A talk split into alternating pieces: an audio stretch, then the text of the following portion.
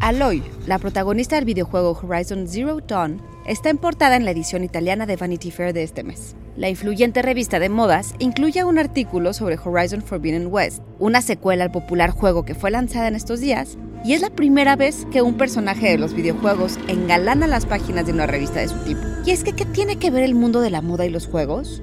Psy Institute. Masterpiece Your Life. I have to find a way to fix it all. And the answer is somewhere out in the Forbidden West.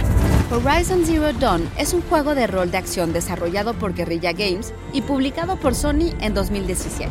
El juego gira en torno a Aloy, una joven cazadora en un mundo que ha sido conquistado por las máquinas y que basada en la apariencia física de la actriz holandesa Hannah Hoekstra, desafía las representaciones menos realistas de las mujeres tan comunes en los juegos. El artículo de Vanity Fair se titula Aloy y la revolución y muestra en portada a la pecosa heroína de pelirroja cabellera, pero de apariencia sobria, apropiada para su personalidad resuelta y directa. Aloy ha logrado redimir una industria, escribe Mario Manca en el texto. No es madre ni esposa, ni actriz de reparto o secuaz, sino una mujer fuerte y valiente en un mundo donde las diferencias de género ya no importan. Mattis de Jong, director del juego, cita heroínas como Sarah Connor en Terminator y Ellen Ripley de Alien como influencias del personaje. Y lo cierto es que Guerrilla Games siempre imaginó el juego protagonizado por un personaje femenino fuerte. ¿Y cómo no sería así?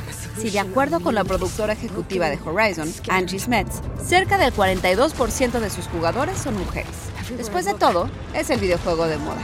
Idea de Blanca López y guion de Antonio Camarillo, con información de TheGamer.com. Y grabando desde casa, Ana Goyenechea. Nos escuchamos en la próxima cápsula SAE.